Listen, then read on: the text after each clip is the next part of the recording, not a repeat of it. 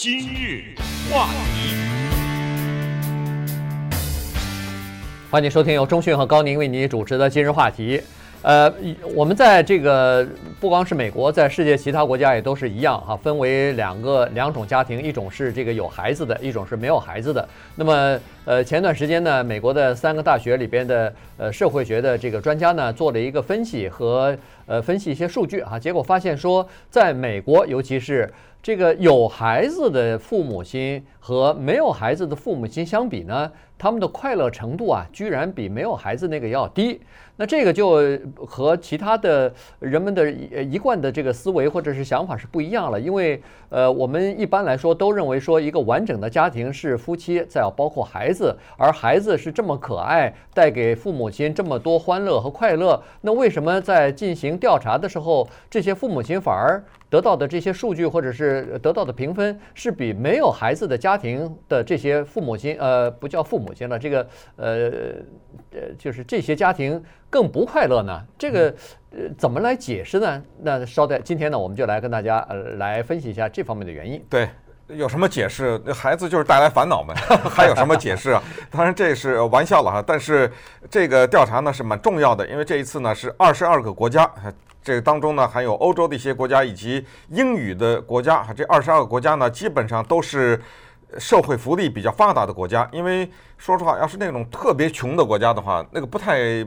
这种比较就不太正确了哈，你把一个这么发达的国家跟一个收入什么一天恨不得两三块钱美元就可以活一天的这样的国家来比较呢，这个不说明问题。所以二十二个国家呢都是社会福利比较发达的国家。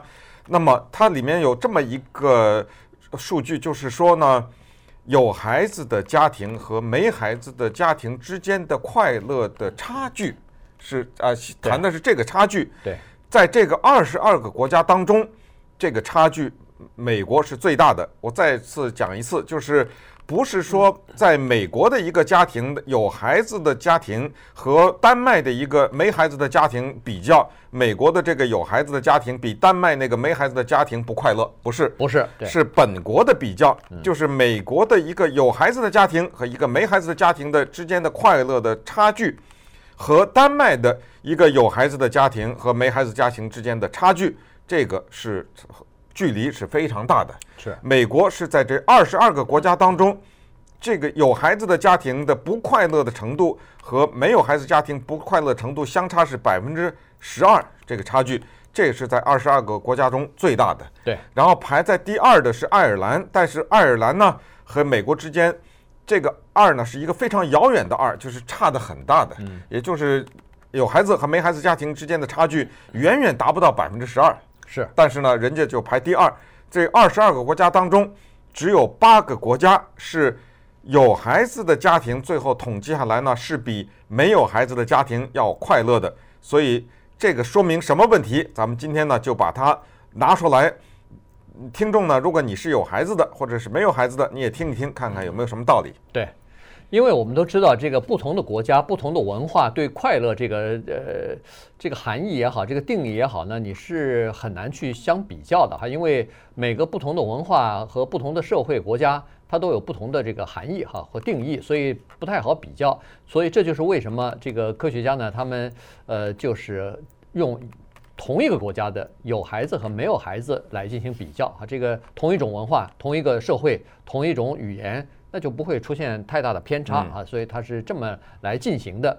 那么就是说，为什么美国在整体的这个快乐的程度上还算是比较高？因为算是一个发达的国家，但是有孩子的居然比没有孩子的更不快乐呢？这个就引起了社会学的关注了。原因就是说，这个和人们正常的思维和惯性的这个思维是不太一样的。因为刚才我们一开始就说了。大部分人都认为说，完整的家庭，人的生命的意义就在于传宗接代，是一个非常重要的一个因素哈。呃，这个在家庭里头有孩子，应该给你带来更多的欢乐才好啊。可是居然出现了这么多的差距。再仔细分析一下这个数据呢，才发现说，哦，原来美国和欧洲这些国家相比较之下呢，人们发现在美国的这些有孩子的家庭和父母亲啊，是叫做单打独斗啊，他们。完全要靠自己的时间、自己的金钱、自己的这个精力呢，来抚养和照顾孩子。可是人家欧洲国家呢，有一些有社会或者是这个国家政府的这种帮助，人家的这个父母亲就是在照顾儿童子女方面呢，人家社会方面的给予的助力啊，要比美国大得多。对，于是这个其实变成了一个公共的政策的一个问题了哈。其实并不一定是跟那个家庭有直接关系，只不过呢，这个美国的三个大学的学者呢。他们给的结论基本上是这样的：就是孩子带给一个家庭什么，还给孩子带给父母这样几个东西。他们说，第一呢是生活的目标性，因为毕竟有了一个目标了啊。第二叫生活的意义，那很多人呢觉得。家里有了孩子，那我这个生活就有意义了。我现在我的努力呢，有人继承啊，等等。第三呢，就是叫做情感纽带。这个情感纽带呢，是跟随着你一生的。你父母哈，你就是一百岁了，你的孩子已经是九十，呃，你的孩子不能九十啊，你你八十几，你看你一百岁了，你的孩子七十几哈，这依然你还会为他担心，对不对？你还会为他的喜怒哀乐所影响，所以这是一生的。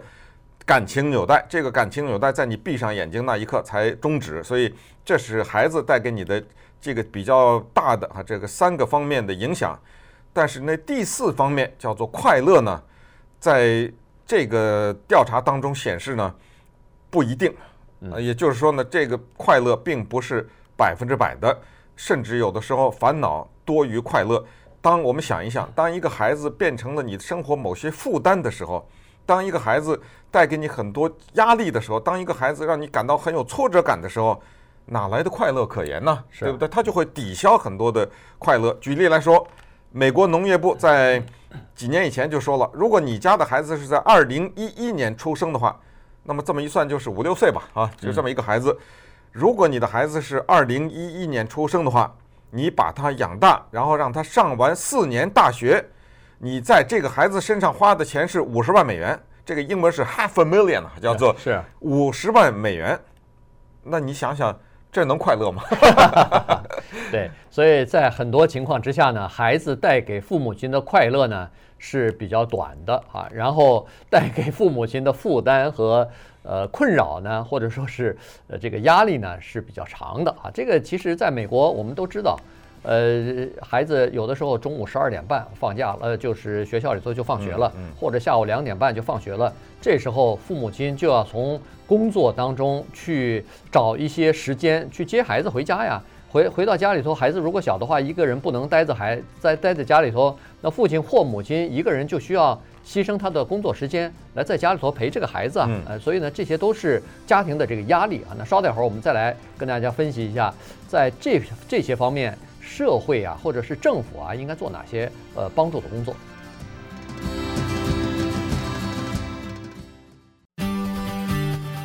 今日话题，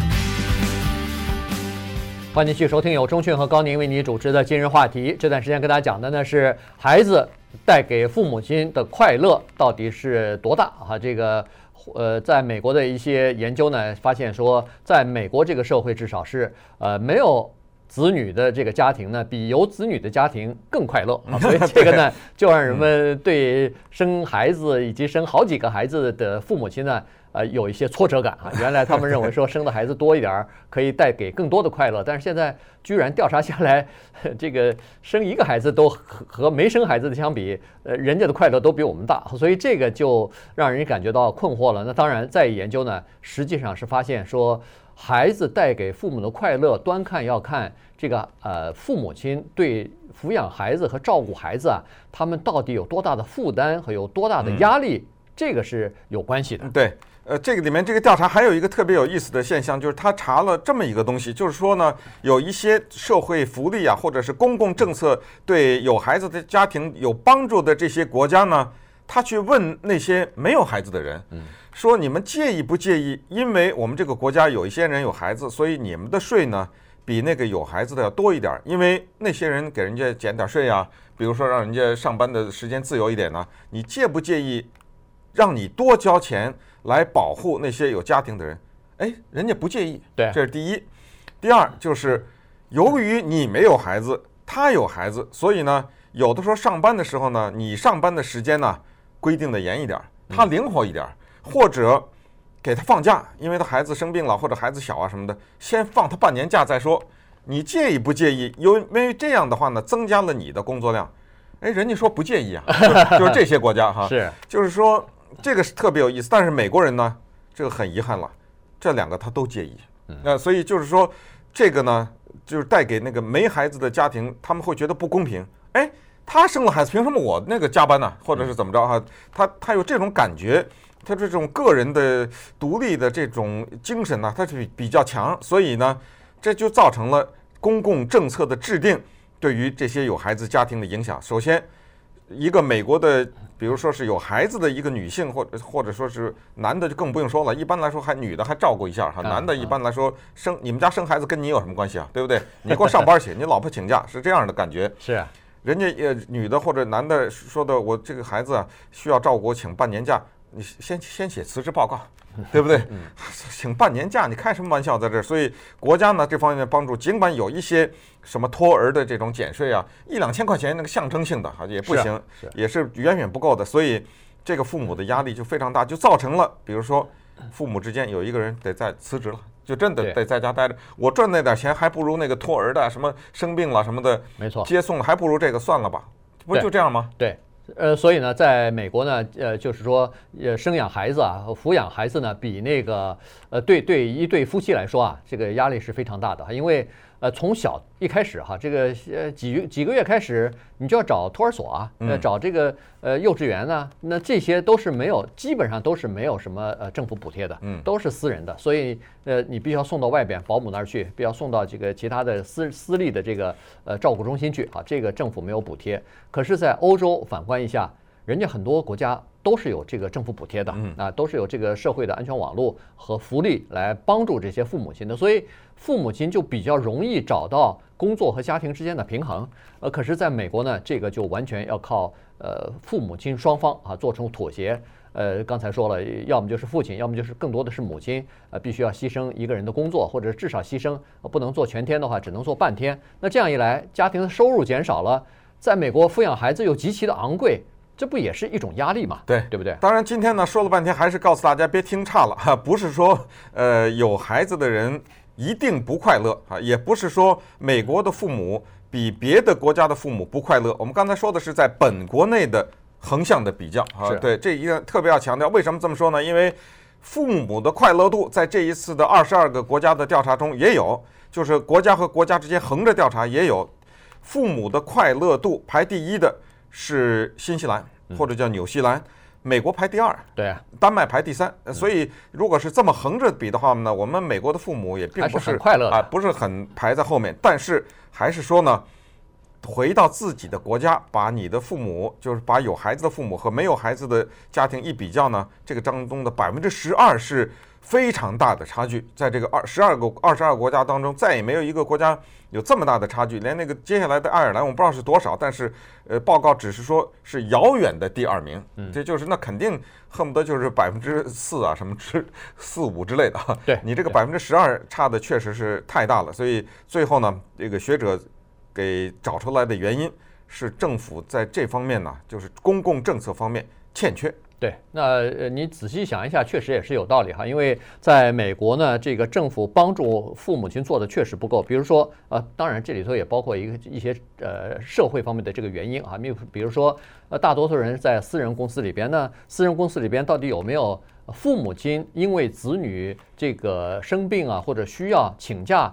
这方面的照顾呢，呃，可不可以带薪呢？一年有几天是因为子女生病或者是需要照顾，父母亲请假可以呃保留薪水的呢？这个对啊，对不对？这是一点哈。另外一点就是税务方面的这个优惠呢，啊，还有呢就是这个呃带薪的这个呃就是假期呀。呃，然后是政府补贴的这个托儿所啊、幼儿园啊这些东西呢，其实欧洲就比我们美国做得好得多了。对，那再顺便也再说一句，因为这个公共政策的原因呢，呃，之前我们也谈过一个话题，其实使得很多美国的女性啊，也连结婚都不敢了。嗯，什么三十几岁的没结婚，因为她想，她一结婚就要，万一要是生孩子的话，呃，这种可能影响她的提升啊，影响她的在职场上的各种表现啊什么的，所以美国人。这个婚姻呢，推迟啊等等，这个也是不是也是一个副产呃副作用嘛，或者是呃叫做这什么副作用呃副产品嘛，对不对？对。